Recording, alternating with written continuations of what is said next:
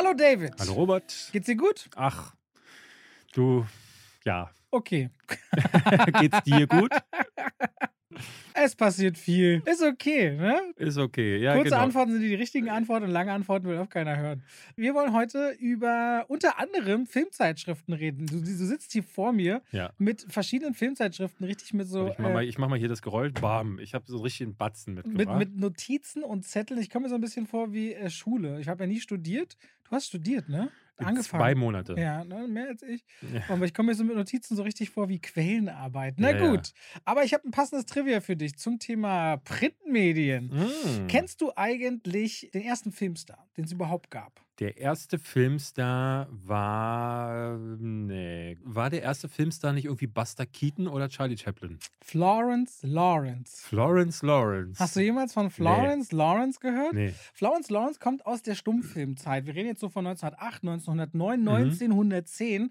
Und damals hatten die Schauspieler, weil sie auf der Bühne, die haben ja im Film nicht gesprochen. Da hat man immer nur, weil so viele Filme rauskamen zu Studios, gesagt, ah, das ist der von dem Studio, der von dem Studio. Und sie war vom Studio von der Biograph Company. Mhm. Und Florence Lawrence haben die Leute damals genannt, ah, das ist das Biograph Girl. Mhm. Dafür war sie bekannt. Aber niemand kannte den Namen, weder von männlichen noch von weiblichen SchauspielerInnen. Karl Lemle, sagt dir Karl Lemle was? Karl Lemner habe ich auf jeden Fall schon mal gehört. Karl- Aber ich weiß ja, vielleicht hast du den Namen ja schon mal erwähnt. Karl Lemle hat damals die Independent Moving Pictures Company gegründet. Heute äh, zutage kennt man ihn erst der Gründer und deutscher Auswanderer von Universal Pictures. Aha. Universal Pictures hat deutsche Wurzeln und es wird immer auch Karl interessant. geehrt. Eine der größten Ah, Marken ja. geht auf einen deutschen Auswanderer zurück. Und er hatte damals die Independent Moving Pictures Company gegründet und das Biograph Girl abgeworben, weil sie war damals so beliebt bei den Leuten. Sie wollten eine Gehaltserhöhung, wurde aber gefeuert. Stattdessen sie die Gehaltserhöhung bekommen hat, Mhm. hat Karl Lemle also zugeschlagen. Du fragst dich jetzt, wo will diese Geschichte eigentlich? Ich nehme gerade an, du willst mir irgendwas mit Und- einem- dem ersten Und sie Filmmagazin erzählen, drehte, sie, sie, sie drehte ihren ersten Film dort und Karl Lemmler hatte wohl eine Idee. Man kann es ihm nicht nachweisen, aber Filmhistoriker sagen ihm bis heute nach, als sie ihren zweiten und dritten Film, nämlich The Broken Oath und Time Lock Safe dort gedreht hat, hat er lanciert, dass sie gestorben sei. Bei einem Autounfall. Als PR-Masche dann quasi. Er hat dieses Gerücht wohl rumgehen lassen. Sie wachte eines Tages auf, las in den Nachrichten, sie sei tot. Sie Aha. war völlig fertig, guckte in den Spiegel. Was? Ich bin tot? Sie guckte sich auch wirklich, sie meinte, sie hat sich verdattert, wirklich im Spiegel angeguckt und berührt, ob irgendwas falsch ist. ah, ja, okay. Und tatsächlich hat er dann die große Nachricht rausgegeben: Nein, sie ist nicht tot, sie lebt, sie ist die Hauptdarstellerin unseres nächsten Films. Macht also so die erste große PR-Nummer auf: Florence Lawrence lebt. Und damit wird sie die erste bekannte äh, Filmschauspielerin oder auch Schauspieler, erste Movie-Star überhaupt. Und in diesem Zuge ging aber immer mehr auch diese Gerüchte auf. So Leute wollten wissen: Oh, was, was, was ist denn so das Leben der Leute? Was passiert Mhm, denn da mhm, Interessantes? Immer mehr brodelten Gerüchteküchen. Und deswegen schossen die ersten Zeitschriften in den 1910er und 20er Jahren, die sich mit Hollywood immer in so einem bilateralen Verhältnis. Also was geben die Studios an Infos raus Mhm. bis heute? Was können die Zeitungen an Inhalt drucken, um sich gegenseitig am Leben zu halten? Die einen brauchen die PR, die anderen brauchen die Inhalte. Und das allererste Magazin, was damals in dem Zuge gegründet ist, um das wurde, um alles mal auch zu ordnen und nicht überall tausend Quellen zu haben, wo man auch zuerst gemalte Bilder hatte. Das kam erst in den 20er Jahren, dass dann Fotografien, weil die Mhm. günstiger waren, drin waren, war das Motion Picture Story Magazine, kurz Motion Picture Magazine, 1910. ah, okay. Ja, und Sie- Florence Lawrence war so mit ausschlaggebend, dass es überhaupt erst in diese Richtung ging. Eigentlich eher Karl Lemle. Also, Oder Karl Lemle. Du hast nicht gewusst, dass die Universal Pictures von einem Deutschen gegründet wurde? Nee, ich habe mich, also um die Studios oder dieses Studiosystem und auch die Gründer habe ich mich nie so gekümmert. Also ich finde dann tatsächlich so Geschichten aus dem Hintergrund schon viel spannender. Es gibt so eine Geschichte zu einem Film, der hieß, glaube ich, Morbid oder irgendwie sowas. Äh, Ich habe da mal ein Trivia zugemacht, da haben sie verbreitet, der Film würde dich umbringen. Der sei so spannend, dass Leute in Testvorführungen in Ohnmacht gefallen sind oder regelrecht gestorben sind. Also die Urmutter von The Ring. Sozusagen. Naja, also The Ring erzählt diese Geschichte ja nur im Film, eigentlich eher so wie Blair Witch Project. Blair Witch Project hatte ja vorher, es gab Webseiten Anfang 1998, wo erzählt wurde, hier ist das Tape von denen, die den Film gefilmt haben, die wurden aber nie gefunden. Also es wurde regelrecht. Ich habe das geglaubt damals. Ich war so 13 oder 12 Ja. ich hatte richtig Angst. Also Ja. ich habe das geglaubt. ich weiß es ehrlich gesagt nicht mehr. Ich will mich jetzt nicht in ein besonderes Licht drücken. Ich glaube, ich habe auch wahrscheinlich Anteile davon geglaubt. Aber es hat häufig funktioniert. Und da gab es halt die Geschichte, dass die das vorher verbreitet haben. Sogar auf den Filmplakaten stand drauf, dieser Film, Achtung, es könnte sie umbringen. Und dann haben sie angeboten, ähm, dass sie Leuten, was war denn das, eine Lebensversicherung irgendwie, sie bieten 1000 Dollar, oh, wenn man. äh, ist ja clever. Ja, ja, also es war, und dann stand ein 1000 Krank- Dollar, wenn du wirklich stirbst. Oder Äh, was? Ich glaube, 1000 Dollar, wenn du verstirbst, gehen da an deine Hinterbliebenen oder irgendwie sowas. Ich bin mir nicht mehr hundertprozentig sicher. Ich müsste mir das meine, mal. 1000 Dollar damals wahnsinnig viel Geld. Bestimmt wie wahrscheinlich, ja. 200.000 Euro. Also diese. PR-Kampagnen, da gab es oftmals ein paar clevere Leute und es war aber immer so an der Grenze von, also hochgradig geschmacklos, weil jemanden für tot erklären zu lassen, ist natürlich, geht gar nicht, aber ist irgendwie schön auch cool, wenn das Motion Picture Magazine, Motion Picture Story Magazine. Motion Picture Story Magazine ist der lange Name und das hieß dann Motion Picture Magazine, haben wir es ein bisschen kürzer ge gemacht. David, ich habe dir eine Überraschung mitgebracht. Uh. Bist du überrascht? ja, Du ich hast bin, noch gar nicht gesehen, um was es geht. ich, ich bin jetzt schon überrascht. Weil es heute um Printmedien geht, habe ich was mitgebracht. Ein Geschenk, David. Willst du es sehen? Äh, hau mir, hau Weil mir. kleine Aufmerksamkeiten erhalten die Freundschaft. Was ist das? Erinnerst du dich? Oh, die kleine Meerjungfrau. In der Mina Lima Ausgabe. Ich Oh, habe dir geil. davon erzählt. Ist das ein Geschenk für Stream mich? Ist ein Geschenk für dich. Oh, krass. Das habe ich gekauft und gedacht, das bringe ich dir mit, weil du wirst dich bestimmt freuen. Du magst die kleine Meerjungfrau. Da freue ich mich sehr, ja. Ich freue mich. Ich muss sagen, die kleine Meerjungfrau, anders als Ariel, das Ende ist halt leider scheiße.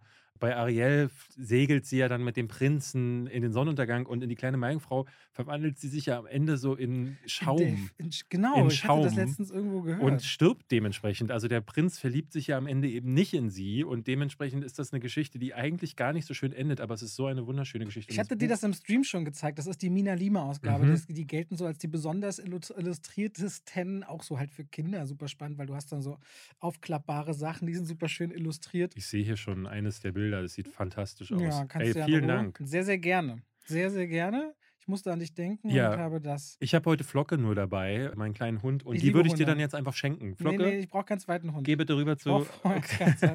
Aber ich liebe Tiere. Tiere sind immer eine Bereicherung, Ja.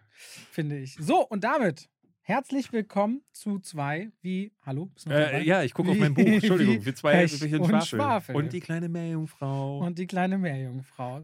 Wir werden heute über gar nicht so viele Filme und Serien Nee. reden, glaube ich. Und dafür schauen wir dann mal auf die. David kriegt das Buch nicht auf.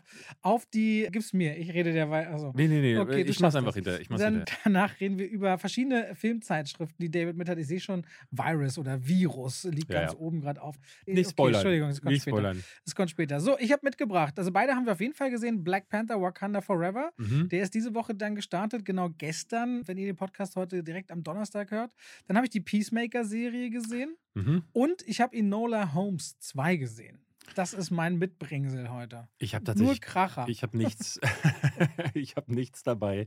Ich habe mal so Außer Black Panther nichts? Nee, ich habe noch die Filme, die ich in den letzten Wochen mal wieder immer mal wieder angesprochen habe. Barbarian hatte ich ja da noch und hatte jetzt, ich habe mal reingeschaut in Gangs of London, weil ganz viele in, wir haben ja einen Stream am Freitag Freitag, bei gemacht, dir gemacht ja. und da hatten wieder Leute geschrieben, ey, guck mal, Gangs of London, Staffel 2 ist jetzt gestartet und der Regisseur oder zumindest der Serienschöpfer, der hat ja The Raid gemacht und ich hatte da äh, schon gesagt, also das ist vielleicht ein bisschen zu brutal, merkt er dann aber, nö, das ist tatsächlich auch in der ersten Folge schon genau mein, mein Ding. Sehr brutal, klar. Und die zweite Staffel soll nochmal einen Worum drauflegen. Es geht um London und Gangster, die da Gangster. leben. Heute, genau. jetzt, Vergangenheit, Zukunft? Nee, nee, jetzt. Äh, gleich in der ersten Folge, die ich jetzt gesehen habe, wird das Oberhaupt einer Gangster-Boss-Familie getötet und sein Sohn übernimmt jetzt die Volkschaft. Der tut sich zusammen mit so einem Typen, der sich dann als Undercover-Agent herausstellt, der eingeschleust wurde. Und dann gibt es ganz viele andere Familien, die dann irgendwie natürlich um die Herrschaft in dieser Stadt kämpfen. Und das wird mit Fäusten ausgekämpft. Gleich in der ersten Folge gibt es so einen, so einen Kampf in der Bar. Bären, der, Bärnackel-Fight-mäßig. ja, das. also richtig brutal mit gebrochenen Beinen, aufgerissenen Mündern und es ist wieder, es ist krass. Ähm, aber ich glaube, ich gucke da ein bisschen mehr. Deswegen äh, Wie weit bist du jetzt? nur die erste Folge und die habe ich Okay. nicht mal ganz zum Ende gucken können. Das ist so ein, klingt so nach 1 Stunde, 45er. Die erste Folge ist gleich anderthalb. Ich hoffe, dass die jetzt nicht alle so lang sind. Ich denke Oh. mal, die werden dann kürzer sein. Und wo gucke guck ich das? Das gucke ich auf. Wo habe ich denn das geguckt? Weiß ich gar nicht. Ich glaube auf Wow oder auf, ich weiß es nicht. Okay. Irgendwo. Mittlerweile blicke ich nicht mehr durch. Da kommen ja jetzt noch mehrere Streaming-Dienste auf uns Paramount zu. Plus startet am 8. Dezember. Das Ja. ist die Info ist schon eine Weile offiziell. Lionsgate Plus wurde wieder eingestampft. Was ist denn Lionsgate Plus gewesen? Ich habe dafür einen VIP-Zugang vor zwei Wochen bekommen. Und jetzt, schon als wir gestreamt haben, hieß es wird wieder eingestampft. Keine Ahnung, es war jetzt zwei Wochen da. Ich weiß nicht, ob es noch geht. Ich könnte mich jetzt versuchen, hier parallel einzuloggen. Äh, Lionsgate Plus, ja, das war das ehemalige Stars Play oder Stars. Ah, okay. Mhm, und die haben eigentlich ganz gute Sachen, aber das wird in der Masse total untergehen. Also bei Paramount Plus ist es so, die haben ja noch ziemlich große Franchises und ziemlich große Sachen, aber mal gucken, ob es den Leuten da nicht einfach zu viel wird. Weil ich ja gestern drüber nachdachte, ich weiß noch, bevor die ganzen Streamer kamen, habe ich so für eine Staffel Scrubs oder Boardwalk Empire oder was auch immer so auf Blu-ray 30, 35 Euro für eine Mhm. Staffel gezahlt. Ne? Und jetzt ist es den Leuten, ich verstehe ja, jeder geht mit seinem Geld um, wie es geht und so. Aber im Grunde habe ich früher viel mehr für Serien ausgegeben, als jetzt für alle Plattformen parallel zusammen. Ja, das Problem, was ich ein bisschen sehe, wir hatten die Diskussion jetzt gerade, weil du hattest mir erzählt, dass Peacemaker auf RTL Plus läuft. Und dann Mhm. meinte ich so, oh nee, nicht noch ein Abo. Weil genau das, das schreiben die Leute unter meine Kritik. Aber Genau. andere schreiben auch, es gibt gerade irgendwie einen Facebook-Deal für 1,99 den Rest des Jahres. Ja, na, me- mein Problem ist eher, ne, also der Deal ist ja dann fair. Ich gebe dann, ich weiß nicht, was RTL Plus kostet, aber nehmen wir mal an, das sind Ich so glaube, das ist so 10. eine 4,99. 4,99. Ich glaube, es ist so. Ich habe es in meinem Telekom-Vertrag gratis drin, genauso wie Disney Plus. Ah, Okay, ja, jedenfalls ist das dann ein Festpreis, der ist deutlich günstiger, aber nächsten Monat würde der ja wieder abgebucht werden. Und in dem Zeitraum, also RTL Plus hat nichts, was ich sehen will, nichts, um mir dann die neue Staffel von Naked mal Island anzugucken. Networks? Was ist das denn? Das Ding mit David Hasselhoff und Henry ah, Hübchen. ja, ja, stimmt, davon hast du erzählt. Nee. Jetzt, also Peacemaker fand ich auf jeden Fall schon mal sehr spannend. Und zum Beispiel die neuen äh, Harry Potter, also Grindelwalds Verbrechen. Also die hatten ein paar große Filme, wo ich so dachte, äh, Aha, die habe ich woanders gar nicht gesehen. Also die Media, die haben sich ein paar exklusivere Sachen tatsächlich gesichert, wo ich überrascht war. Ja, ich habe immer so das und der Ding. Player ist nicht schlecht. Die Player, also ich finde ja bei manchen die Player ganz schlimm. Ja, Jetzt habe ich das erste Mal geguckt auf RTL und der Player ist gut. Und wenn eine Folge zum Beispiel zu Ende ist, kommt nicht die nächste in 5 Sekunden oder 10, sondern 90 Sekunden. Das finde ich eigentlich ganz cool. Für die, die auch mal Credits oder so ein Gefühl so behalten wollen. Ich fand jetzt von der Oberfläche, ich will jetzt keine RTL Plus Werbung machen. Ich habe nur festgestellt, so optisch und so landet es eher im Mittelfeld und nicht irgendwo jetzt unten. Für mich ist dann halt der Punkt dann immer, dass du kennst mich gut genug, um zu wissen, ich vergesse dann halt einfach so Ja. ein Abo zu kündigen und Ich glaube, David ist der ewige Abonnent bei World of Warcraft. nee, nee, das habe ich, das habe ich mittlerweile Achso, du hast gesagt, das lässt du mal durchlaufen. Äh, nee, nee, das habe ich dann, habe ich wirklich schon vor einer Zeit. Also jetzt das letzte Addon habe ich gar nicht mehr gespielt und das wäre ja irre gewesen, das weiter zu bezahlen. Aber mir zuzutrauen. Dann red doch mal über Peacemaker. Ich habe mich bei Peacemaker, falls ihr jetzt überhaupt nicht wisst, erinnert ihr euch an The Suicide Squad? Nicht Suicide Squad von David Ayer, sondern The Suicide Squad von James Gunn vor zwei, drei Jahren. Die sehr abgefreakte Version, in der sie auf einer kleinen Insel namens Corto Maltese einen riesen Alien in Form eines Sternes versucht haben zu jagen. Mit Margot Robbie, mit Idris Elba, aber eben auch mit John Cena als Peacemaker. Ein Typ, der überall rumballert, immer einen coolen Spruch hat. Wir erfahren in der Serie, warum er so ein bisschen latent rassistisch ist. Und ja, er ist Christopher Smith und der ganze, ganze Serie spielt nach den äh, Geschehnissen aus The Suicide Squad. Und er liegt im Krankenhaus nach der großen Mission, überlebt und wundert sich, dass sie sagen, sie sind gesund, sie können jetzt rausgehen. Und er so, wie ich kann jetzt rausgehen? Muss ich nicht ins danach? Gefängnis? Ja, ja, der danach. überlebt es. Und dann ist er so, äh, ich bin jetzt frei.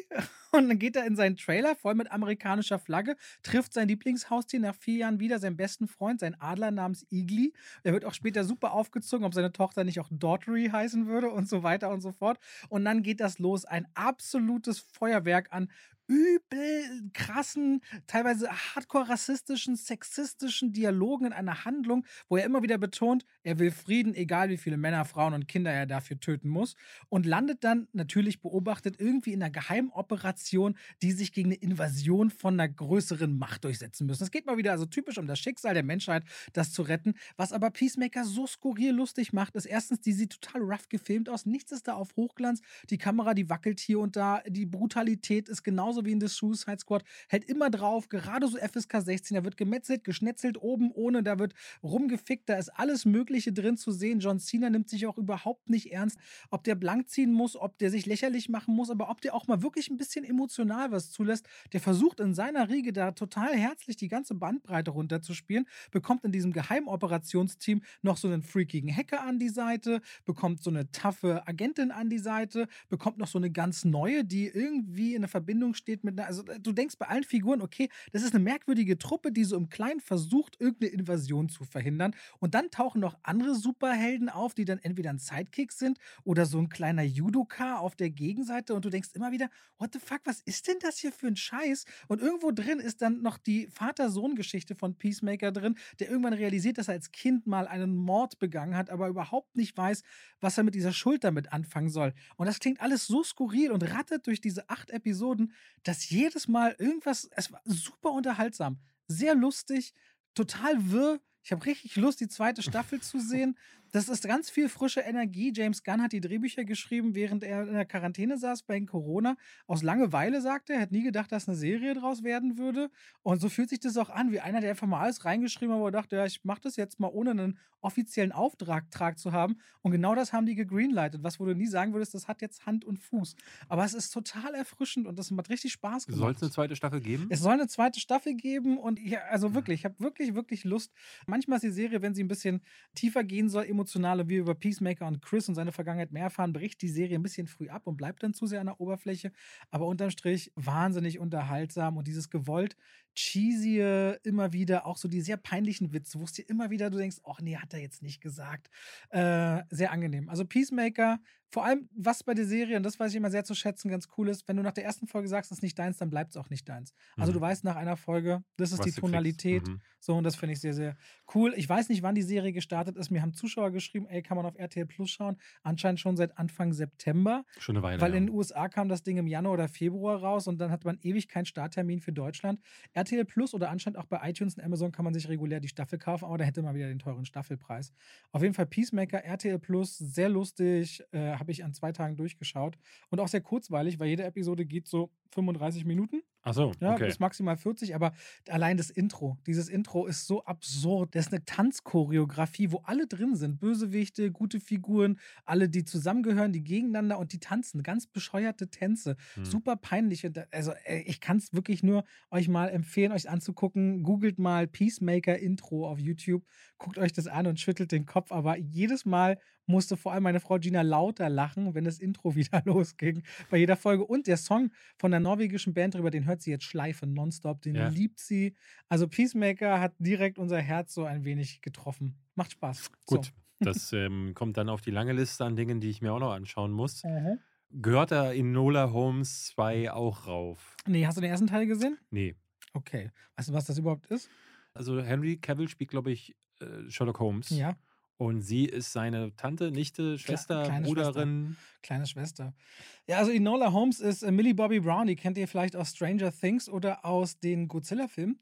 Und Millie Bobby Brown spielt Enola Holmes jetzt zum zweiten Mal. Im ersten Teil ging es darum, sich so zu beweisen, versuchen klarzumachen, sie kann im London, der, ich, ich weiß gar nicht, wann das spielt, vor 200 Jahren ungefähr oder 150 Jahren, dass sie selbst eine Detektivin sein will, dass man ihr das zutraut. Das hat sie jetzt geschafft. Sie macht ihre eigene kleine Detektei auf und ist Detektivin. Aber alle, die zu ihr kommen, sagen, sie sind ein bisschen jung. Sie sehen noch aus wie Mädchen können wir mit ihrem Bruder reden. Sie wollen also lieber, dass Sherlock den Fall übernimmt.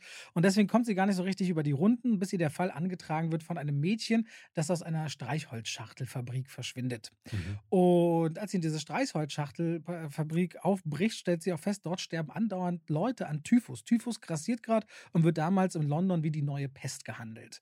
Und wie es dann so bei so einem Fall ist, am Anfang, das muss man auch sagen, Enola Holmes ist quasi wie Sherlock Holmes gehalten auf ein bisschen alberner, lustiger, schon eher für die Jüngeren, eher als Familienfilm. Ne? Ist nicht sehr düster, nicht sehr böse irgendwie und deswegen auch immer wieder ein bisschen drüber. Muss ich Nola feststellen, alles geht dann irgendwann weiter doch in höhere Kreise mit dieser Fabrik und mit diesem Mädchen. Irgendwie führen da verschiedene Fäden zusammen und kreuzen letztendlich auch die Wege ihres Bruders und irgendwann wird der Film von lustig hin tatsächlich zu spannend. Also der ist in der zweiten Hälfte ein sehr viel spannenderer Film, bisschen sehr klamaukig, sehr schön ausgestattet. Gerade was Kostüm und Ausstattung angeht, macht Netflix einem ja keinem was vor. Enola Holmes ist eine lustig, alberne Nummer. Ich habe ihr sechs von zehn möglichen Punkten gegeben mit leider einer Millie Bobby Brown, mit der ich nicht warm werde. Ich finde, die spielt immer sehr angestrengt und die wirkt nie so intrinsisch. Die hatten zwar eine riesige Gefolgschaft im Internet, aber ich finde, an ihr äh, kriege ich nicht diese Vibes, die ich haben will von jemandem, der als Detektiv versucht, in einem Fall zu ermitteln. Henry Cavill selbst, wenn er auftaucht, hat eine super hohe Präsenz, aber ist ein bisschen zu cool als Sherlock Holmes. Ich sehe nämlich da eher an die Zeiten von Robert Downey Jr. oder Benedict Cumberbatch oder auch äh, Sir Ian McKellen als Sherlock Holmes so in die Richtung zurück. Ist lustig, guckst du einmal, guckst du kein zweites Mal. So, kannst du machen, wenn du jetzt zum Beispiel sagen würdest, achtjährige Tochter oder Familienmitglied, die hat Lust, so einen lustigen Familienfilm zu sehen mit ein bisschen Grusel und ein bisschen Spannung, dann wäre, glaube ich, Enola Holmes 2 ganz interessant. Das klingt Hab- nach dem, was ich vermeiden wollte, den So. zu gucken.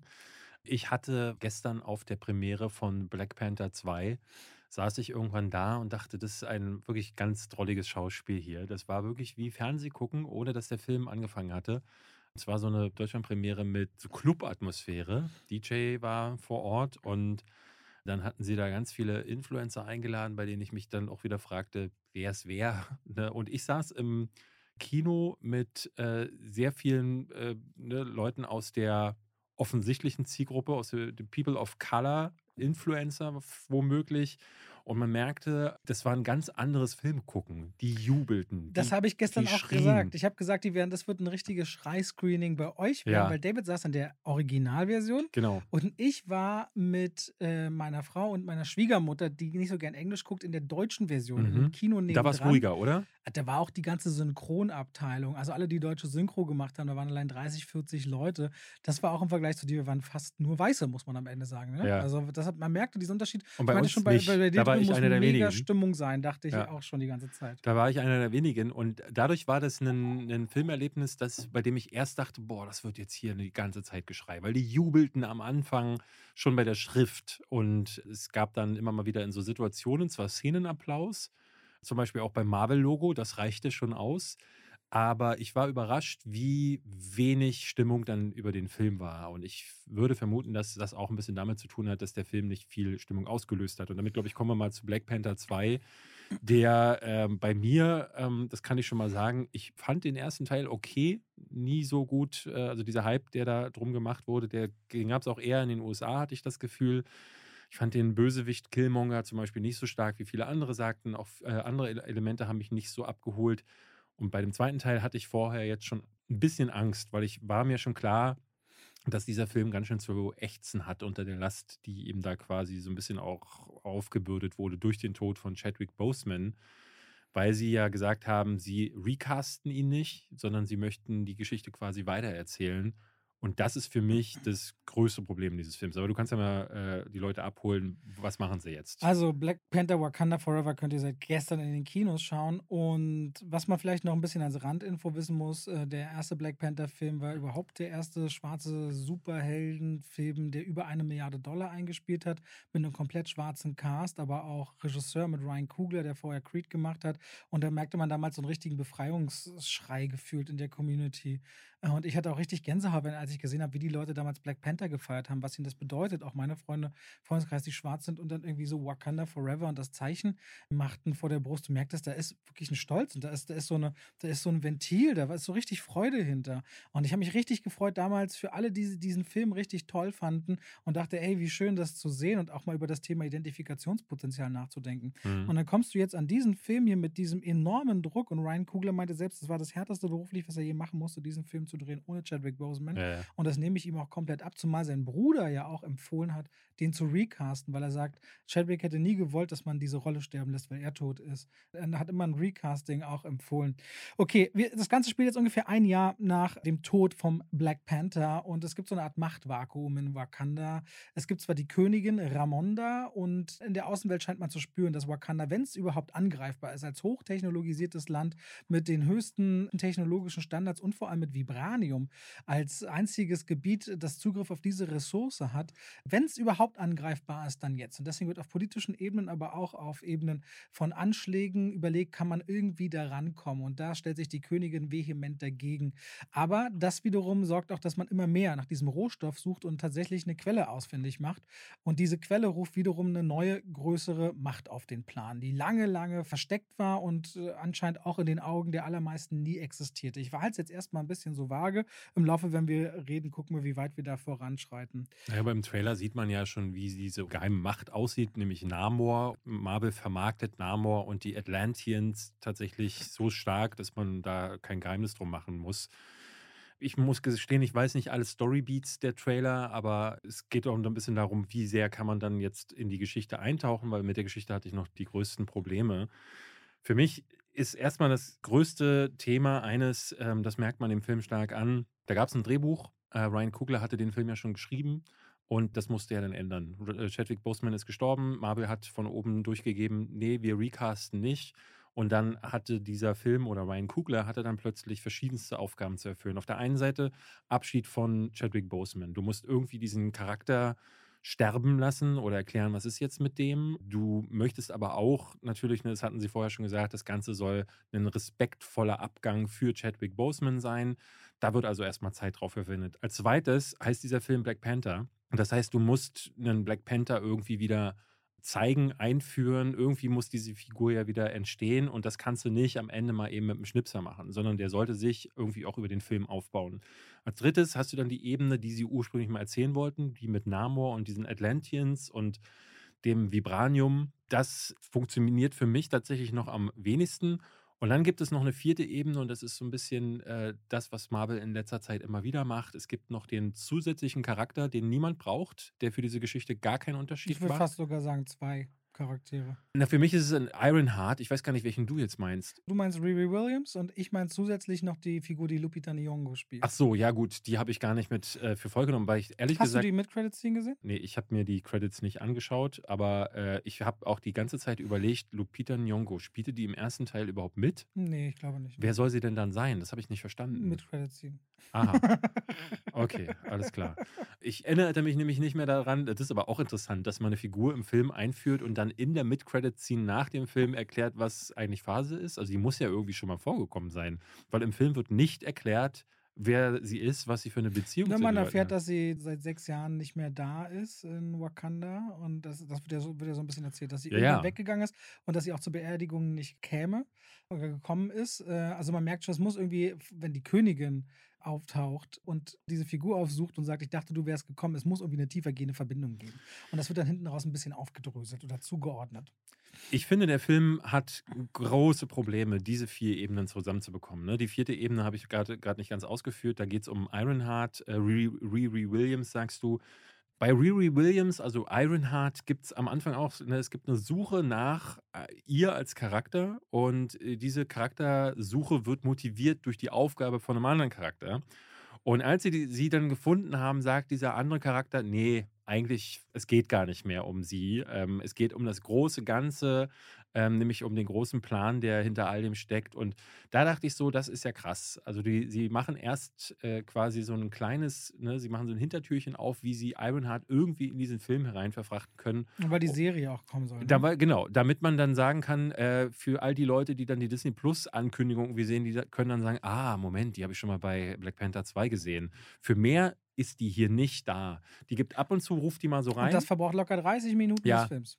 Absoluter Quatsch, ähm, weil sie bis zum Ende wirklich keinen Unterschied für das Gesamtkonstrukt macht. Und dann eben einer der Hauptcharaktere noch sagt, äh, der sagt in die Kamera, dass sie gar nicht für den Film notwendig ist. Und das ist wirklich hirnrissig. Der Film ist voll von Dingen, die es nicht braucht. Eine Sache ist natürlich, weil Shuri als Schwester von Black Panther, die beiden hatten immer sehr coole Vibes miteinander. Mhm. Und wann immer sie zum Beispiel so sein kann, wie sie ist, denke ich, ey, die hat genau den richtigen Flair, die hat den Style, die hat den Spirit. Aber sobald die in Verantwortung gedrungen wird, dreht die sich komplett und hat überhaupt nichts mehr davon. Und vor allem entwickelt sie beispielsweise für die Armee gerade irgendwie so eine Art neuen Anzug. Und du denkst schon so, okay, das wird irgendwann eine Rolle spielen, das wird irgendwann groß, das wird so der große Auftritt. Und es wird so zwei, dreimal zusammengebaut. Am Ende passiert original nichts damit. Nichts, was interessant das ist. sieht doch schrecklich Ich finde, aus. es sieht, es, da, über die Effekte reden wir bitte gesondert, weil das ist wirklich PlayStation 2 Niveau gewesen.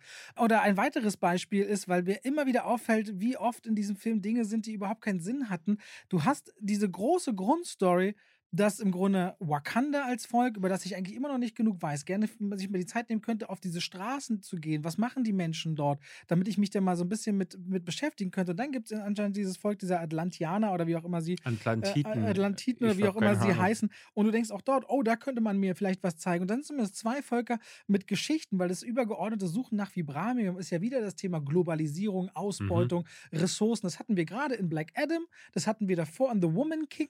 Ich muss leider unterm Strich Strich sagen, ich finde beide Filme besser als Black Panther Ja. 2, was mir richtig wehtut im Fall von Black Adam. Und dieser Film macht es am schwächsten, weil diese beiden Völker, die, wo man sich auch bemüht, kurz mal eine Geschichte zu erzählen, wo Potenzial ist und man die Motivation versteht, da könnte man so viele Ideen spinnen, wie man damit umgeht, mit den eigenen Vergangenheiten und, und Schmerzen. Stattdessen nimmt man das Einfachste und Dümmste und lässt das irgendwie aufeinander los und denkt so, wow, jetzt können wir die Minderheiten oder was auch immer oder bestimmte Gruppen nehmen und stattdessen sie sich gegen irgendwelche anderen Feinde meinetwegen verbünden oder sich auf eine andere Art und Weise austauschen oder es eine andere Gefahr gäbe, macht dann wirklich das Einfachste und Dümmste. Und ich finde, der gesamte Spirit vom ersten Black Panther-Film und worauf auch wahrscheinlich viele aus der Community total stolz waren. Ich käme mir fast ein bisschen verarscht vor. Ich hatte gestern die Co-Moderatorin danach im Gespräch, Jenny, mit der hatte ich zu Nope auch moderiert und sie meinte, sie findet ihn ganz toll. Da habe ich mit ihr diese paar Sachen durchgesprochen. Du merktest leider, das tat mir so leid. Ich meine, ich würde das überhaupt nicht nehmen. Wie so nach und nach merktest du in ihrem Gesicht so, ja, stimmt eigentlich. Und ja, das passt ja gar nicht. Jetzt kämpfen die gegen die und du merktest so, hm, wie sie ganz schnell so hinterfragt. Also mag ich das eigentlich, was ich da gerade gesehen Ja, ja. habe? Also dieser Film ist mit zwei Stunden 40 ultra lang. Meine Schwiegermutter ist wirklich immer wieder auch so eingeschlafen. Ich dachte, oh, krasses Zeichen, das habe ich bei ihr auch noch nie gesehen. und mir tat das richtig leid. Für den ganzen Film dachte ich, das ist nicht der Spirit, den ein Black Panther 1 hatte. Und man hätte lieber keinen Film machen sollen, als diesen Film machen zu Das habe ich mir auch gedacht. Mein größter Punkt war dann, auf der einen Seite hatte ich das Gefühl, Mann, es ist schon irgendwie respektvoll, dass sie Chadwick Boseman nicht einfach ersetzen. Und es wäre interessant gewesen zu sehen, wie sie versuchen, so eine Geschichte zu erzählen und dann ne, mit diesem Tod umgehen. Aber dann hätte man dieses ganze drumherum, ne, diese Namor-Nummer, dieses mit Ironheart, hätte man sich klemmen müssen, dann hätte man sich nur um diesen Schmerz kümmern müssen. Natürlich auch, um aus diesem Schmerz irgendwie herauszufinden, weil ich möchte nicht einen Film vorgesetzt bekommen, wo die ganze Zeit nur Trauerarbeit passiert. Ne, dann habe ich einen Film von Michael Haneke. Ne, Ich habe hier ganz groß damit zu kämpfen gehabt, dass Marvel so eine gewisse Arroganz auch entwickelt hat. Die, irgendjemand von oben, Kevin Feige meinetwegen, hat gesagt, das geht schon, das ist egal. Die Leute kümmern sich bei uns eh nicht um den Plot, das, das geht da schon irgendwie rein. Und das geht halt eben nicht irgendwie rein. Also du hast das Gefühl, dass Ryan Kugler auch dieses Fingerspitzengefühl für ähm, eben dieses, ne, für diese, gerade diese kulturellen Ansätze verloren hat. Gerade die Bilder zum Beispiel, das hatte eine ganz große Schaffenskraft, was die Bilder im ersten Teil transportiert haben. Ich erinnere mich da zum Beispiel an den Kampf am Wasserfall. Zum Beispiel, das hat sich eingebrannt. Ähm, es gab diesen ersten Moment, wo Chadwick Boseman auf dieser Astralebene bei diesem großen leuchtenden Baum ankommt. Ich fand, der erste Teil hatte auch mit den Effekten zu kämpfen und gerade mit dem Schlachten am Ende, aber dazwischen waren das krasse Bilder und die fehlen. Und stattdessen gibt es jetzt so Momente, um dann zu erklären, was eigentlich die Motivation von Namor und diesen Atlantanti-Taten ist. Sagen sie, ja, Kolonialisierung. Er ist irgendwann mal ähm, an Land gekommen und hat gesehen, dass die Amerikaner sein Volk verknechten. Spanier. Spanier, genau. Und das ist dann der Grund, warum er die Welt auslöschen möchte. Und das ist halt Quatsch. Ne? Das funktioniert auf dieser Ebene überhaupt nicht. Und es ist dann noch weniger erklärbar. Der große Konflikt am Anfang wird dadurch hergeleitet, dass er auf die Vakanderianer zugeht und sagt, hey, na, wir haben ein Problem mit der Menschheit, ähm, wir wollen Krieg führen, seid ihr auf unserer Seite? Dann sagt das stolze Volk der Kriegerin, sagt natürlich, nee, wollen wir nicht. Und dann sagt er, dann vernichte ich euch. Na, wir haben eine riesige Armee. Und ich dachte, na was denn nun? Braucht ihr ihre Hilfe oder vernichtet ihr sie, äh, ohne mit der Wimper zu zucken? Ne? Und das macht, es macht keinen Sinn. Es macht nur Sinn, um auf eine sehr, sehr ungelenke Art und Weise diesen Konflikt zu erzeugen, der dann am Ende aber in einem Nichts verläuft. Das Ende ist quasi wieder die, da hat sich alles einmal im Kreis gedreht und der Status quo des Anfangs ist wieder hergestellt. Der Status quo aus dem ersten Black Panther, es hat sich nichts entwickelt. Ich finde auch, dass dieser Gedanke Trauerarbeit, der wird so wie so eine Checklist abgearbeitet. Du hast so die Ja. ersten zwei, drei Minuten und hinten raus im Film kommt Hat dich das berührt? Eben nicht. Ja. Eben nicht. Mich und ich nicht. dachte so, warum? Ich dachte so, das fühlt sich hier überhaupt nicht echt an, sondern Nee. wie abgearbeitet. Und ich hätte gerne einen Black Panther-Film gesehen, der tatsächlich in diesem jetzt verletzten Wakanda auf sich auf das konzentriert und auf das Machtvakuum und die Frage, kann jemand diesen Platz einnehmen? Sollte dieser Platz eingenommen werden? Warum können sie diese Fragen nicht in diesem Staate stellen? Genau. Und dass wir genau dort bleiben, damit ich Wakanda endlich auch mal viel besser kennenlerne. Vor allem Winston Duke hat auch selbst nicht angemeldet, aber sich beworben, als Bösewicht in diesem Film Ja. zu agieren. Also der ja auch da funktioniert hätte mit seinem eigenen Bereich äh, in diesem Staat. Und das wäre, glaube ich, der Film gewesen, den ich wollte. Und jetzt müssen wir mal kurz über die Effekte reden. Warte mal ganz kurz, ich Okay. würde noch ganz kurz Ja, darauf zu sprechen kommen, dass ich finde, sie haben verpasst, dass sie eine neue Geschichte um diesen Tod herum erzählen. Das wäre möglich gewesen. Was sie gemacht haben, ist diesen Tod zu nehmen, irgendwie da reinzuquetschen, aber diese Geschichte um Namor und Co. auch noch miterzählen zu wollen. Und dadurch bleibt irgendwie ne, dieses, äh, ich hatte das Gefühl, es gibt kein übergeordnetes Thema. Es gibt auch für die Figuren keine wirkliche Entwicklung. Äh, Shuri macht noch die meiste durch, aber die passiert ganz am Ende so plötzlich und ist aber auch so plötzlich auch wieder aufgehoben.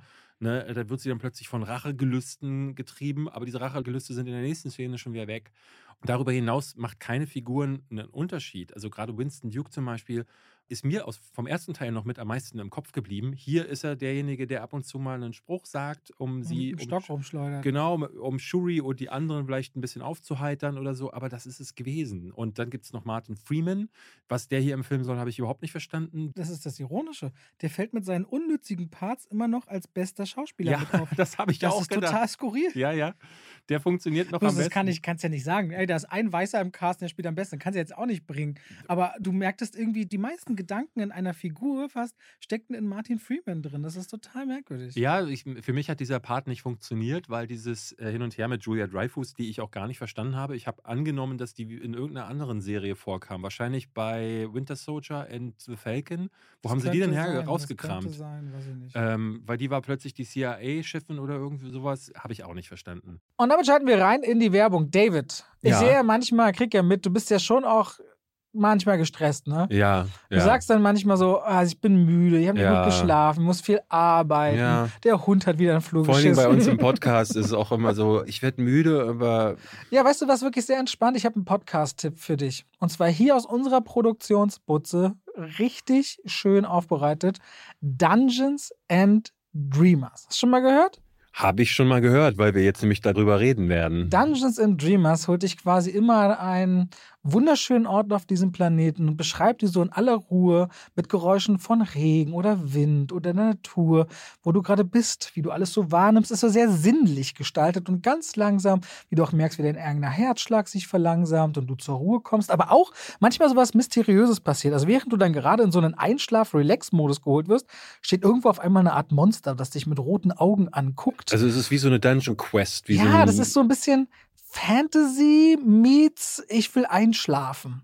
Dungeons and Dreamers. Sehr liebevoll. der erste Podcast, bei dem ihr einschlafen wollt. Nee, das ist wirklich so sehr zum Runterkommen, zum ruhig werden, vielleicht auch müde werden. Es ist ASMR für Dungeons and Dragons Spieler. Ja, also es ist schon ein bisschen auch so in dieser Welt. Dungeons and Dreamers. Ich habe zum Beispiel beim Laufen mit Cooper im Wald gehört und merkte so krass, dass ich so ganz einfach dahin schaute und meine Gedanken einfach mal abfallen konnten. Das war super schön zum Abschalten und äh, so zur Ruhe kommen. Also wer genau sagt, und da gibt es ja viele Menschen, ey, ein bisschen gestresst und so, und aber ich höre gern Podcasts. Hört mal in Dungeons and Dreamers rein. Überall, wo es Podcasts gibt, bin ich mir ganz sicher, weil so gut, wie sie die bei uns hier überall hochladen, gibt es die überall. Hm. So, Dungeons and Dreamers, David. Nächste Woche hast du gut geschlafen, weil du die ab und zu gehört hast. Ja, vielleicht bin ich deswegen so erholt. So, muss man auch mal sagen. Dann damit schalten wir raus aus der Werbung zurück in den Podcast. Aber ja, lass uns darauf zu sprechen kommen, auf die Effekte. Ich hatte Oh. generell ein Problem mit der Action, aber die Effekte waren schon auch Also ich dachte wirklich, das ist so PlayStation 2 Crash Bandicoot. Also ganz viele Effekte haben mit Wasser zu tun. Ich finde, Wasser ist eine der schwierigsten Sachen. Beim Animieren siehst du sofort, ob das echt oder unecht ist. Und Mann, sieht das scheiße aus. Es gibt so ganz viele Wasserexplosionen und das wirkt immer alles Figuren, die werden nach oben und unten geschleudert. Das wirkt immer nie wie physikalisch korrekt. Und das sieht alles aus wie ein unfertiger Film. So oft guckte ich zu Gina rüber und meinte, das kann doch nicht deren Ernst sein. Und sie auch schon so, oh, sie war so genervt. Und vor allem irgendwann siehst du auch mal ein Lagerfeuer, das hast du, glaube ich, nicht mehr gesehen im Film. Und da siehst du, wie eine Figur wirklich an einem echten Lagerfeuer sitzt und denkst so, guck mal, ein Lagerfeuer und ein echter Strand. Sieht doch gleich viel besser aus. Und das lässt auch rückwirkend alles so mies aussehen. Also alles an Effekten. Ich dachte immer wieder, das kann nicht sein. Und vor allem Marvel Studios steht in dieser Kritik mit diesen Special Effects Mhm. Artists und so extrem als überarbeitete, äh, ausbeuterisch, als sich nie entscheiden können, alles über den Haufen werfen. Und du siehst es diesem Film an. Der sieht wirklich grandios schlecht, was die Effekte angeht, immer wieder aus. Ich habe den nicht auf einer enorm großen Leinwand gesehen, weil in meinem Kinosaal war eine normale Leinwand und du hast es sogar auf einer IMAX-Wand gesehen. Da muss noch schlechter aussehen. Tatsächlich nicht. Ähm, ich war überrascht. Ich gebe dir recht in einigen Situationen. Oh, durchweg war Also vor, alles, was unter Wasser war, fand ich total ja, das abstrus. ist ja aber auch 70 Prozent. Ja, ja. Also da war, der Film wirkte häufig wie Aquaman für Arme, äh, weil Namor natürlich keine große Tragweite bekommt, aber auch diese Atlantiten, die wirken halt so, als wärst du auf eine Avatar-Cosplay-Veranstaltung gegangen Ja. und alle haben sich blau angemalt und das ist es gewesen. Auch die kriegen natürlich gar keinen Hintergrund. Ich erfahre über das Volk, über die Motivation, erfahre ich nichts. In Und dann gibt 2 Stunden 40 Film, Ja, das ja. muss man sich mal überlegen. und dann gibt es eine Szene, da ist ein Charakter in dieser Unterwasserwelt und sagt, boah, das ist ja wunderschön. Und ich dachte, hä, wo denn? Wo denn? Also wenn ich das vergleiche mit den Welten, die sie in Aquaman aufgebaut haben, ne, Aquaman war natürlich Hochglanz-Trash. Sieht aus wie so eine Ententümpelgrütze. Ja. Dieses dunkle. Und das macht irgendwie, also klar, ich denke mir so, klar, das ist diese Unterwasserwelt, ne, besteht natürlich dann auch aus ganz viel verwachsenen Pflanzen und so. Aber wenn da über Jahrtausende eine nicht Zivilisation. zwangsläufig. Ich meine, guck mal, wie wunderschön sind auch Riffe und so. Ich meine, die haben sich jetzt auf Algen konzentriert, aber ich meine, es gibt so wunderschö- wunderschöne Wasserwelten. Es muss nicht zwangsläufig so Algenfarben oder was auch immer sein. Ja, es ist auf jeden Fall, es macht keinen Spaß, das zu sehen. Und es gibt dann so äh, auch wieder digitale Figuren. Eine Szene, die, da redet Namor dann und damit sie das unter Wasser vernünftig hinbekommen, haben sie ihn komplett digital nachgebaut. Das sieht man halt komplett. Der konnte auch nicht schwimmen. Hat er erst gelernt für die Dreharbeiten. Ah, ach Mhm. so, okay. Ja, ich finde ohnehin, er wirkt relativ, also diese Grazie fehlt ihm komplett. Der Darsteller, den kannte ich nicht, aber der wirkt so ein bisschen stämmig. Und immer wenn der aus dem Wasser kommt, wirkt das genauso wie jemand, also das sieht dann aus, wie wenn ich aus dem Wasser komme. Aber ich empfinde das so, jemand, der Jahrtausende unter Wasser lebt und immer wieder auch an Land kommt, weil er die Möglichkeit dazu hat, da gewöhnt sich der Körper dass ran. das smooth ist. Dass Genau. Das so Und das, äh, weil er ja auch starke Kräfte hat. Und das ist hier nicht zu spüren. Das, du merkst so richtig, der ächzt so aus dem Wasser raus, muss sein eigenes Gewicht tragen, muss das Gewicht des Wassers abschütteln. Und Figuren halten dann auch unter Wasser sichtlich die Luft an. Und das fand ich irgendwie alles. Also diese ganze Unterwasserwelt war überhaupt nicht glaubwürdig und hat nicht diesen Wow-Effekt, den sie da auch darstellen wollen, den ja auch die Charaktere dann irgendwie aufsagen. Dann doch lieber Aquaman. Den fand ich, wie gesagt, hochglanz-trashig. Das wirkt wie Thor unter Wasser, wie Power Rangers unter Wasser, aber das hat mir gefallen. Das hier hat überhaupt nicht funktioniert. Die Effekte sahen auf der IMAX-Leinwand häufig ein bisschen besser aus. Sie machen hier nämlich was Cleveres. Die Figuren stehen nämlich so häufig in der Unschärfe, dass du den Hintergrund einfach nicht siehst. Und dadurch habe ich das Gefühl gehabt, dass sie. Ah, das ist aber, das ist auch so ein Problem. Erstens äh, finde ich, man sieht dadurch den Greenscreen und Bluescreen sehr. Und zweitens, wir haben den ähm, UCI geguckt und die Leinwände sind gerade gespannt. Hm, Dort, die sind nicht mit einem Bogen gespannt. mhm, Das führt dazu, dass wenn der Beamer drauf strahlt, sind die Seiten weiter weg vom Beamer als die Mitte. ja. Dadurch entstehen noch zusätzliche Unschärfen bei der Vorführung, die Ja. eigentlich nicht das Bild sind. Also es ist auf jeden Fall ein hochgradig durchwachsener Film. Das Einzige, was mir richtig gefallen hat, war der Soundtrack. Äh, den fand ich wirklich gut. Ich war mir ehrlich gesagt nicht sicher, ob der wieder von Johann... Ja, irgendwie Görgesen. Goran Johansen? Ja, Ich weiß es ehrlich gesagt Ja, ich glaube schon. Es war der Anfang klang wie Black Hawk Down. Ich glaube, es ist sogar derselbe Sänger gewesen. Es klingt wie der Soundtrack von Hans Zimmer. Du kannst ja mal gucken, ob der Soundtrack diesmal von Hans Zimmer gemacht ist, weil er so ganz anders äh, immer mal wieder klang. Aber das war das Einzige, womit ich so kein Problem hatte. Der, der Rest dröppelte so vor sich hin. Und ich merkte dann am Ende, ja, fand ich den jetzt scheiße oder gut? Äh, ne, Also gut definitiv nicht, aber scheiße auch nicht. Und merkte aber, ich habe so viele Punkte, die mich stören. Aber eigentlich ist es auch so, das sind Punkte, die trägt diese vierte Phase von Marvel jetzt quasi durch jeden einzelnen Film. Und ich weiß ja schon gar nicht mehr, kann man das in dem einzelnen Film noch anlasten, weil ich fühle mich da selber wie so ein Ich vergesse Perpetuum das mobile, halt was ich immer wieder vergesse das selber. alles so schnell. Ich habe den Film gestern geguckt nach der Aufnahme heute und ich, das will schon wieder aus meinem Kopf raus. Nee, allein, dass ich nicht weiß, ob Lupita Nyong'o mitgespielt hat im vorherigen Teil. Allein, dass mir diese Figurenkonstellationen nicht mehr bewusst sind, zeigt einfach, es gibt zu viele von diesen Filmen. Es bleibt zu wenig hängen. Und das ist bei diesem hier wieder ganz besonders. Es wird euch nichts hängen bleiben an diesem Film. Es gibt keine Szene vor allen Dingen auch, die Szenenapplaus hervorrufen könnte. Bei uns gab es ab und zu Applaus, wenn eine Frau mal so gesagt hat, ey, ich bin krass. Ne? Dann haben vor allen Dingen die Frauen dann auch applaudiert. Aber ich denke, das ist nichts, wo man dann hinterher auf YouTube geht und sagt so, oh, die Szene gucke ich mir nochmal an. Nicht eine davon würde mir einfallen. Ich meine, andererseits, es ist ja auch das Krasse, dass wenn man sich die Phase 3 anguckt, ich meine, ich glaube, die meist gegoogelste Szene, was Fanapplaus angeht, ist, als Captain America sagt, on your left. Ja. Und dann kommen sie da und du siehst den Kreis von Stephen Strange. Also, Klar, solche Momente, Ja. die wiederholt man nicht so also es einfach. trifft auch das Ultimatum auf wirklich eine sehr schwache Phase danach. Das ist wohl wahr, ja, aber sie machen gerade nicht unbedingt Werbung für eine mögliche fünfte Phase. Ja, und so viele sagen, Phase 5 und 6 wird besser. Ich sehe das gar nicht kommen, so Nee. mit Avengers und interessiert mich Kang so, wobei der Schauspieler natürlich mega ist. Ja, Jonathan Majors. Majors. Der ist natürlich grundsätzlich spannend, aber ich sehe das gerade alles nicht. Ich sehe das nicht.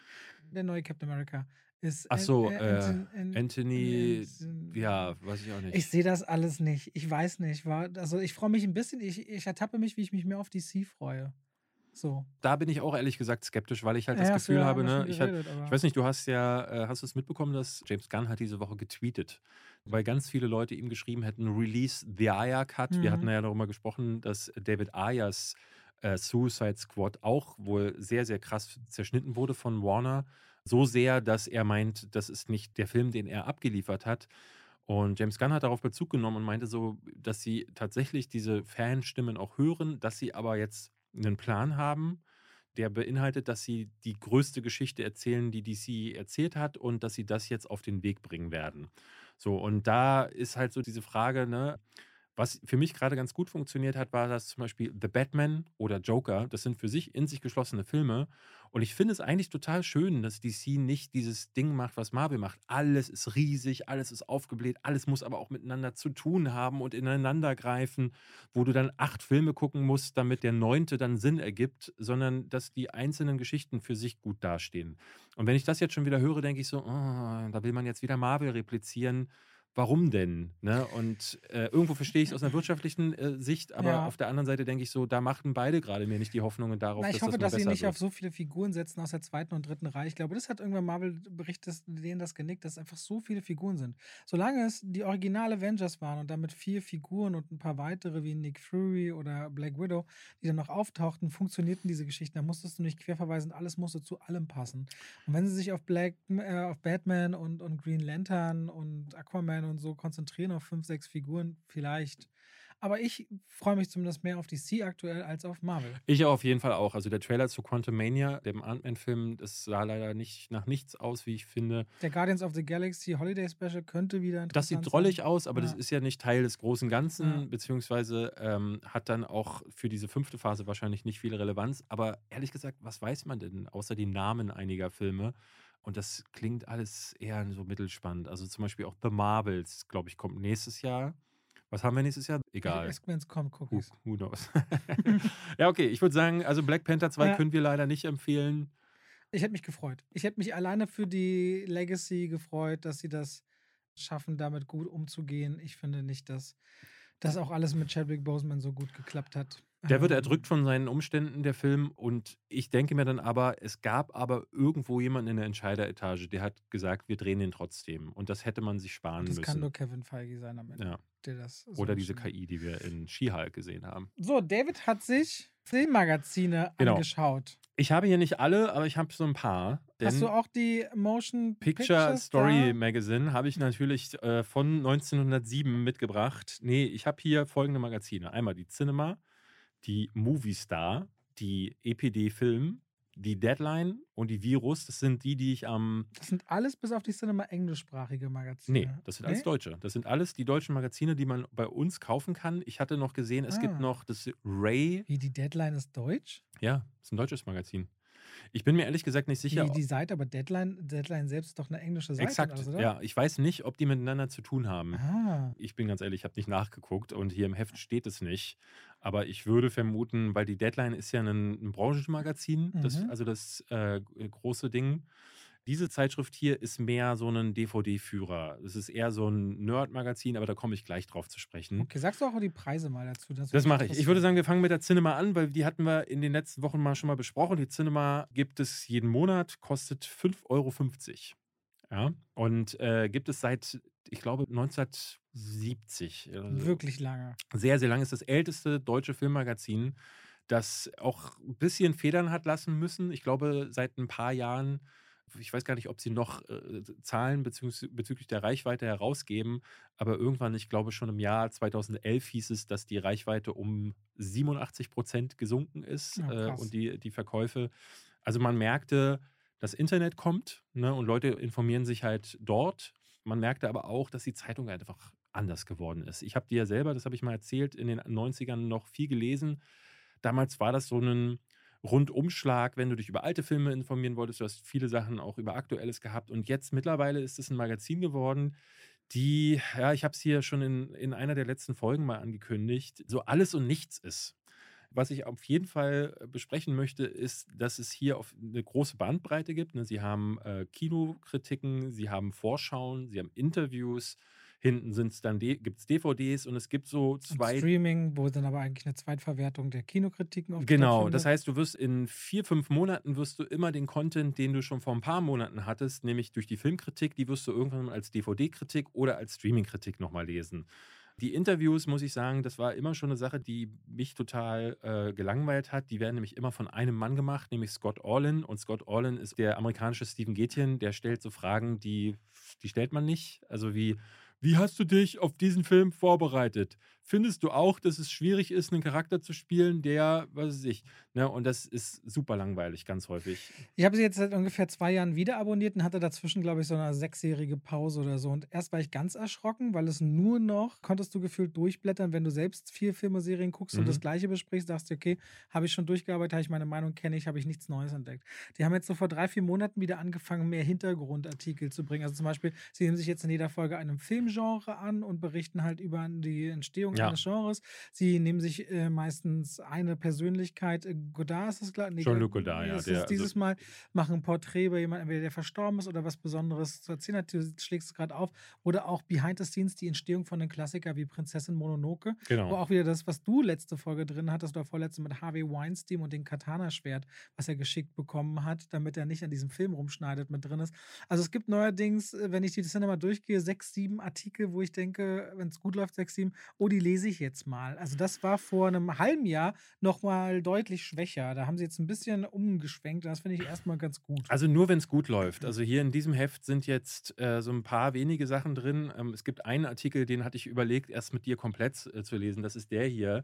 Wir brauchen mehr Filme. Hast du den gelesen? Den habe ich gelesen und fand ich auch interessant. Ich weil, fand den Stulle. Na, ich fand das ganz gut mal zu lesen, dass ähm, die, wie Deutschland im internationalen Vergleich da steht mit den Zahlen. Das, das war mir gar nicht so klar, dass Deutschland mit 30 Prozent Drop im Grunde in einem Mittelfeld landet und weder in Europa noch weltweit schlecht dasteht mit diesen Zahlen. Genau, aber das ergibt sich aus dem Interview, was bei dem Artikel mit dabei war. Da sagt er auch eine interessante Sache, der Experte, den sie eingeladen haben. Er sagt nämlich, dass der Monat für Monat ist das Geschäft in Deutschland Konsistenz verglichen mit der Zeit vor der Pandemie. Das heißt, das ist eigentlich gar nicht so dramatisch, wie wir auch zum Beispiel angenommen haben, ne? weil es ist zwar 30 Prozent drunter, aber die Leute gehen konsistent jeden Monat ins Kino. Und dass sich auch viel auf die verschobenen Blockbuster tatsächlich zurückführen genau. lässt und führt diese Lücken eben auf, was du ja auch schon gesagt hast mit dem verlängerten Sommerloch dieses Jahr. Ja. Das fand ich mal, ich nehme den, also wenn du sagst Artikel, nehme ich immer das plus Interview, also bis das Thema durch Genau, ist, aber ne? im Artikel schlägt halt der Autor der Cinema, und da geht es dann eben nicht um das Interview mit dem Experten, der schlägt dann halt Sachen vor, die man, die man machen könnte. Wie zum Beispiel, dass man die Theater oder die Kinos doch größer aufziehen könnte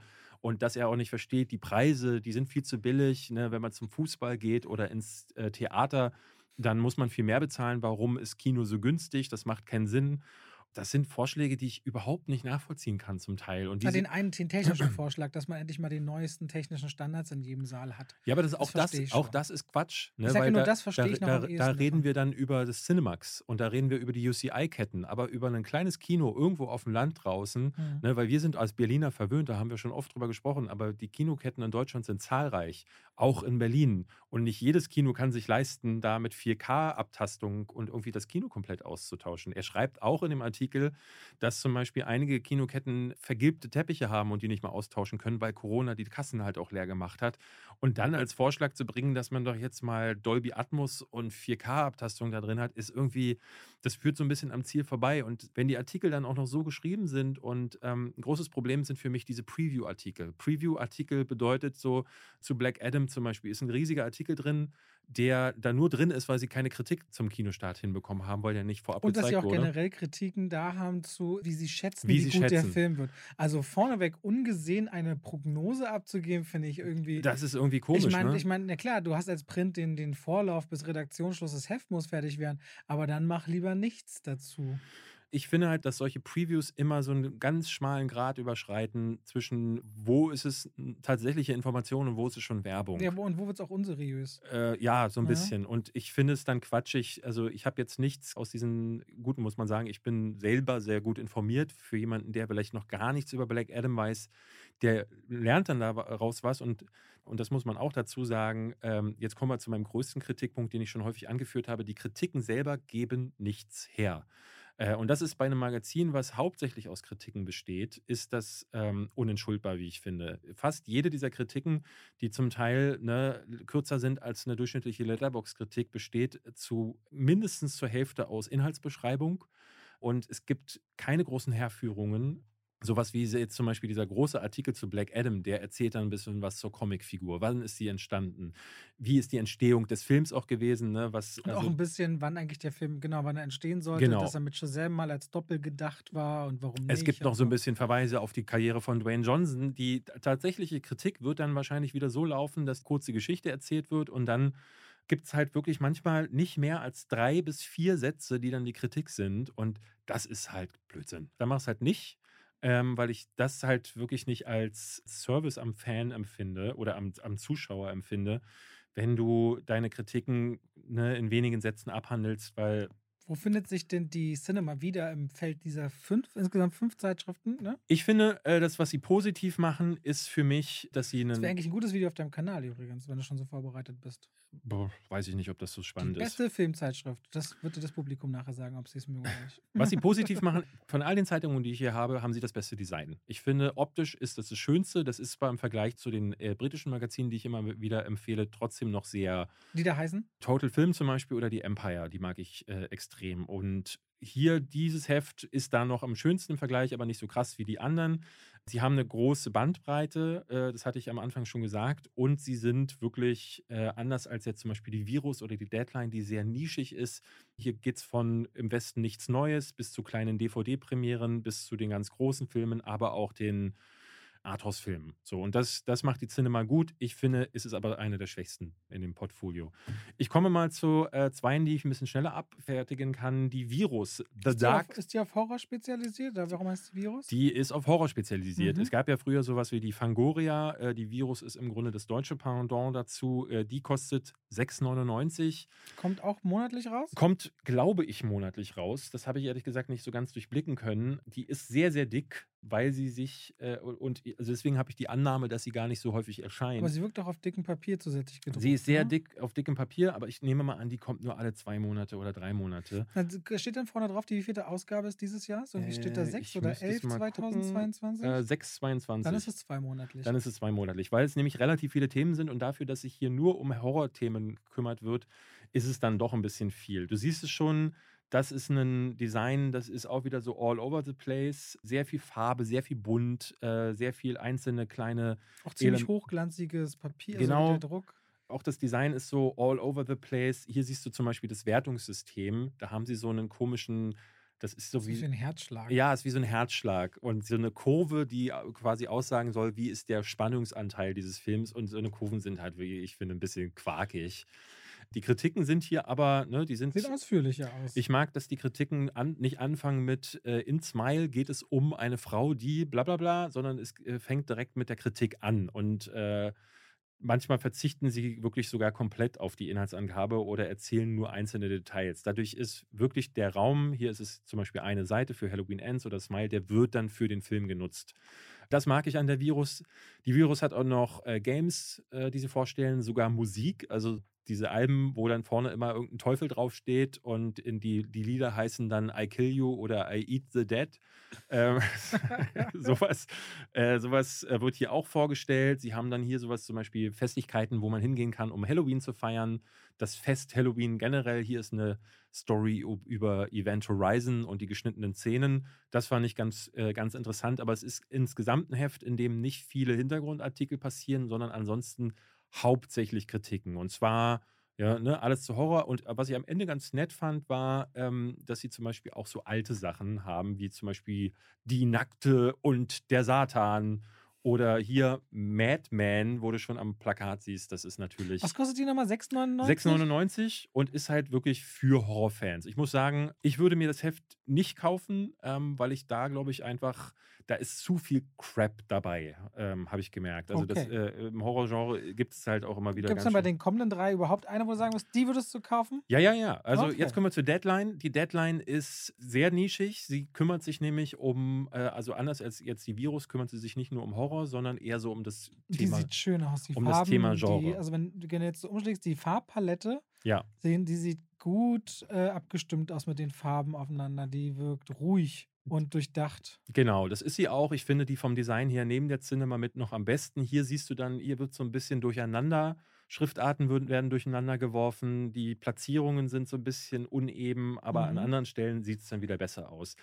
Die Deadline, ähm, weil sie sich nicht um das große Kino kümmert, also ne, hier zum Beispiel sowas wie Blond ähm, oder andere arthausigere Filme finden hier nicht statt. Hier hast du wirklich Jeepers Creepers, Smile, Black Phone, Orphan First Kill, also alles, was mit Science Fiction, mit Fantasy, mit Horror zu tun Und hat. die wieder Preis- und Veröffentlichungstonus? Die kostet 7,90 Euro und ich glaube, ähm, hier steht September, Oktober, also auch zweimonatlich, würde ich vermuten. Okay. Ähm, ein richtig dickes Heft, aber das Heft besteht im Grunde, das sieht man hier schon, fast ausschließlich aus DVD-Premieren. Sie haben nur einen ganz Mhm. kleinen Teil, der mit Film, äh, Kino zu tun hat. Ach, schade, weil eigentlich fand ich es jetzt ganz ansprechend. Ja, und dadurch, du das gesagt hast. und dadurch ist es ein Heft, in dem du unendlich viel Schrott hast. Äh, Out of this World, Ripper Untold, eben sowas wie Jeepers Creepers Reborn, der tatsächlich ja im Kino gelaufen ist. Also Filme, Ganz kurz, ich wollte übrigens noch eine Sache, darf ich kurz eine Sache zwischenrufen, ja. weil du überlegt hattest, Rheingold nachzuholen. Der ist nicht gedroppt, ne? Der hat 15% zugelegt, obwohl er schon einen doppelt so starken ja, ja. Start hatte. Der läuft richtig Der läuft stark. richtig stark und ich höre immer mehr von Leuten auch aus meinem Umfeld, die den gesehen haben und die meinten, geh da rein. Also den werde ich mir jetzt auf jeden Fall nochmal angucken. Mein größtes Problem damit ist nicht, dass sie so viele DVD-Premieren vorstellen und dadurch hier so, guck mal, ein Film namens Blowback, Time, for Payback. Äh, mit Darstellern wie Cam Gigandet und Randy Couture, das ist mal ein UFC-Kämpfer gewesen. Sondern mein größtes Problem ist, dass hier jetzt zum Beispiel bei der Kritik ist, routinierter B-Movie-Rachethriller. Jeder, jeder Film in diesem, äh, in diesem Heft, ich habe ein paar Ausnahmen gefunden, aber nahezu alles ist gut. Die finden alles toll. Äh, selbst äh, Jurassic Park, ein neues Zeitalter, der ja nun wirklich bei jedem Scheiße wegkam, steht hier solider, vorläufiger Fragezeichen Abschluss. Also den finden die auch noch solide. Sie finden Jeepers Creepers super. Was steht hier? Jeepers Creepers, muss ich dir vorlesen. Eine kurzweilige, blutige Wiederbegegnung mit dem Creeper. Ne? Und das ist halt Quatsch. Das, äh, Das wirkt so innerlich tot. das kann mir keiner erzählen, dass sie alles großartig finden. Es wirkt wie so eine, so eine, so, ne, also das muss man sagen, die, die Leute, die dahinter stehen, das sind absolute Genre-Fanatiker. Die haben ja zum Beispiel arbeiten die mit äh, Jörg Buttgereit zusammen, der ja selber äh, Genre-Filme gemacht hat, die Nekromantik-Filme zum Beispiel. Und das wirkt so wie Leute, die total für trashige Action, für trashigen Horror äh, stehen und die da sagen, ja, das ist genauso eine DVD, die würde ich mir holen und zu Hause reinstecken. Und jemand wie wir beide würden dann sagen, was ist denn das für ein Schrott? Und das ist äh, an der Deadline noch das größte Problem. Ich finde aber, ähm, für das Design zum Beispiel kann man mal reinschauen. Und ich fand auch die Kritiken, wie sie geschrieben sind, Okay. waren zumindest gut. Wir kommen zur EPD Film. Für die klingt für mich sehr fachlich. Das ist Journalismus, muss man ganz Mhm. klar sagen. Ich finde, die EPD Film, äh, die kostet 6,80 Euro. Ich glaube, die kommt monatlich raus. Ja, da steht zumindest 11 Ähm, 2022. könnt ihr unter anderem auch wie so ein paar andere Magazine bei Readly lesen, habe ich schon mehrfach Werbung für gemacht. Ne? Ähm, das soll jetzt keine Readly-Werbung sein, aber ich habe gemerkt, dass viele davon tatsächlich da zu finden sind.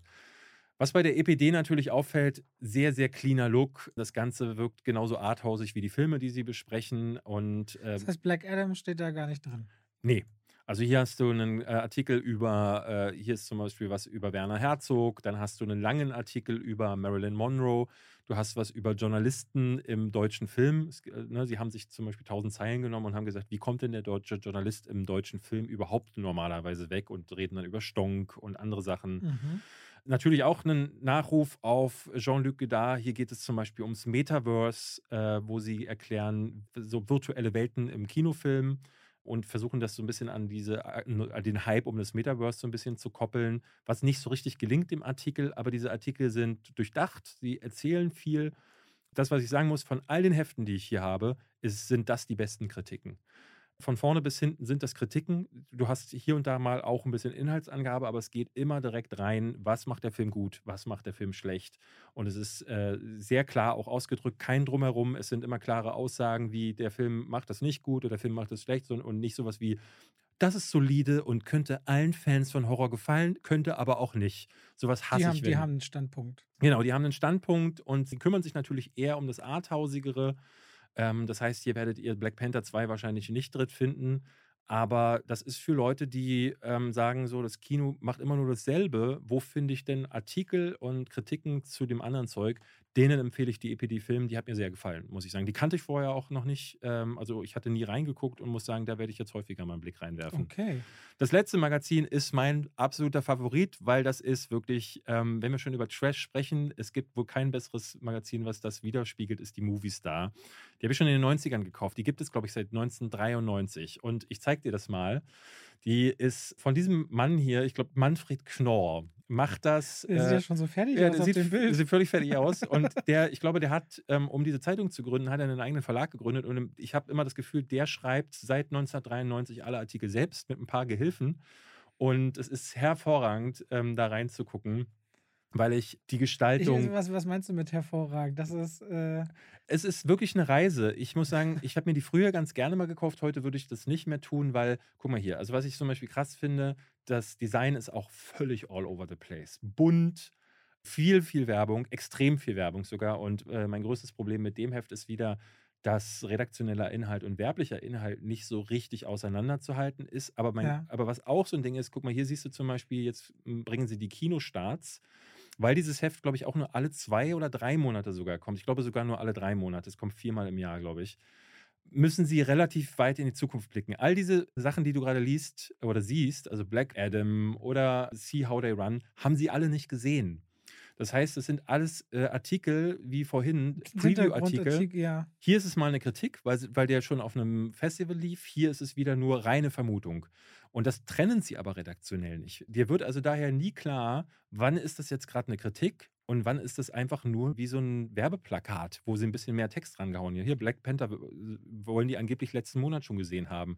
Und dann steht dann am Ende, werden sie es schaffen, T'Challas Vermächtnis vernünftig rüberzubringen? Und solche Artikel sind dann natürlich Unfug. Deswegen Aber das hat ja viel mehr mit Klatsch und Tratsch zu tun gefühlt, als mit irgendwas. Na, eher mit Vermutungen, ne? Und hier wird es dann wieder interessanter, wenn es so um Klassiker geht, aber leider ist alles, alles voll mit äh, Sachen, die ja so ein bisschen abstrus sind. Hier, das wollte ich dir mal zeigen. Die Movistar ist auch eine Designhölle. Auf dieser Seite ist diese, ich zeige Robert gerade die Samaritan-Kritik, siehst du, glaube ich, insgesamt, wenn man durchzählt, eins, zwei, drei, vier, fünf, ich glaube, insgesamt sechs verschiedene Schriftarten und äh, von den Schriftgrößen habe ich noch nicht mal angefangen. Das ist ein heilloses Durcheinander.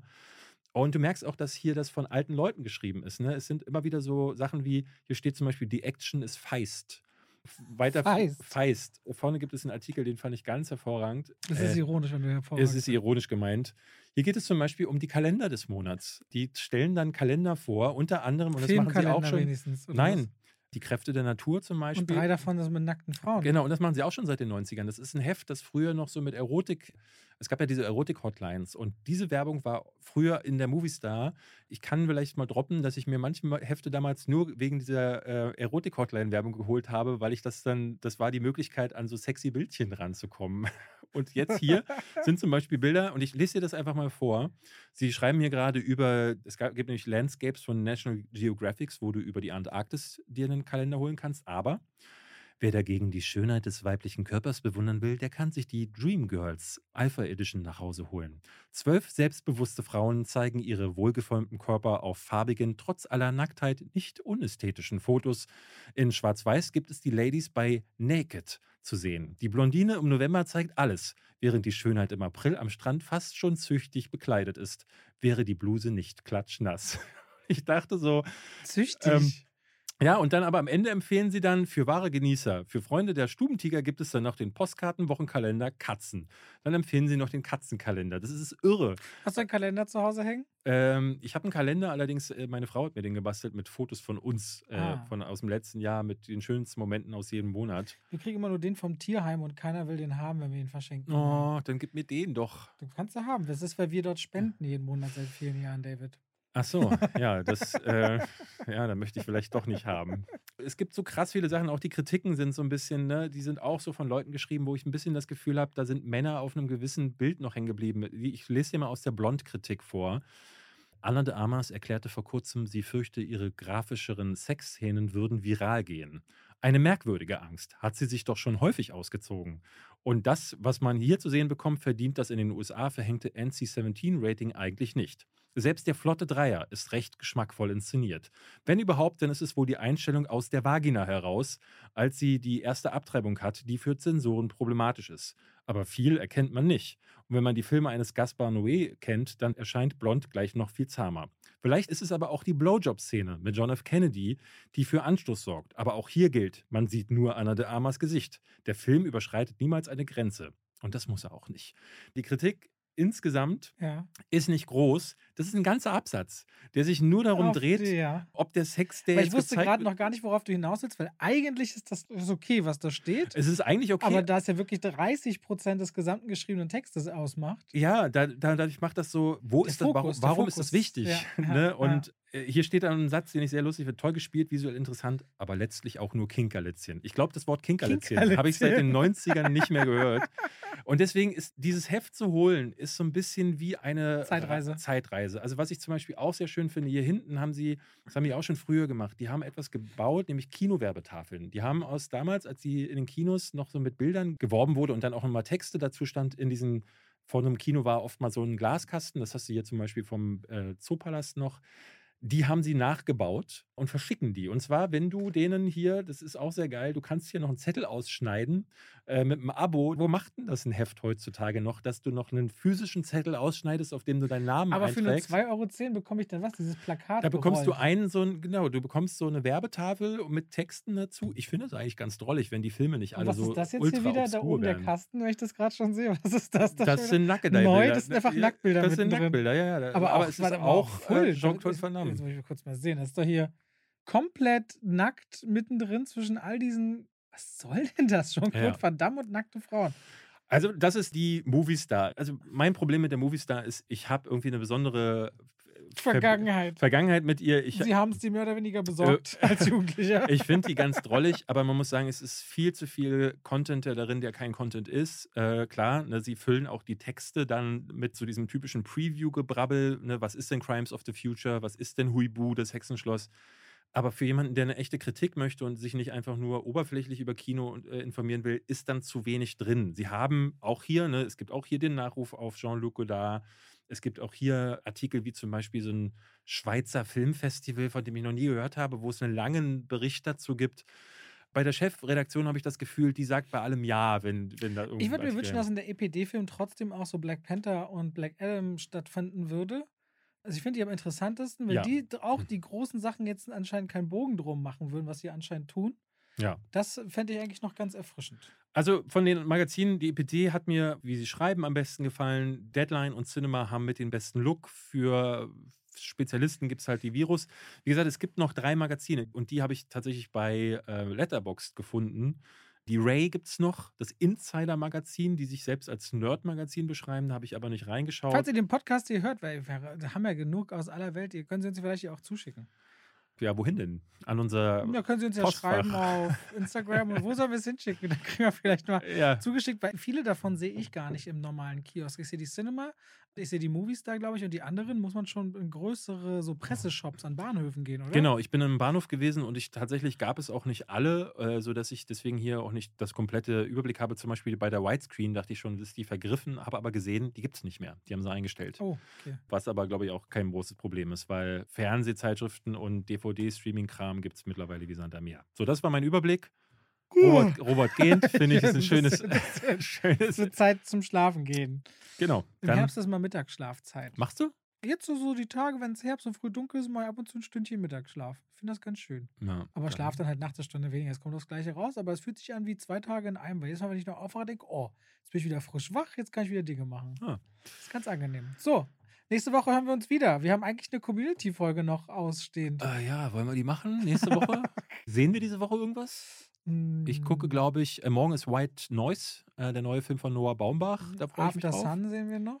After Sun, ja, aber das ist, glaube ich, nichts, wo die Leute jetzt drauf warten. Dann lass uns noch eine Community-Folge nächste Woche.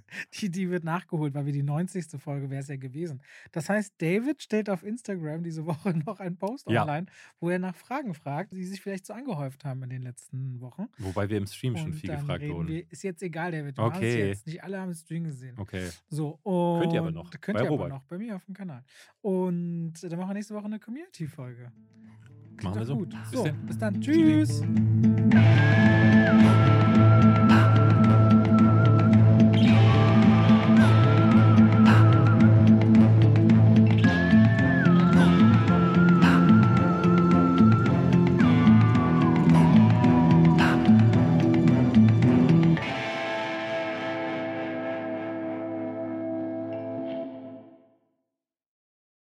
Und damit schalten wir rein in die Werbung. Ach, weißt du, was ich letztens dachte? Ich lief durchs Haus, David, und hab gesungen. Weißt du, was ich gesungen habe?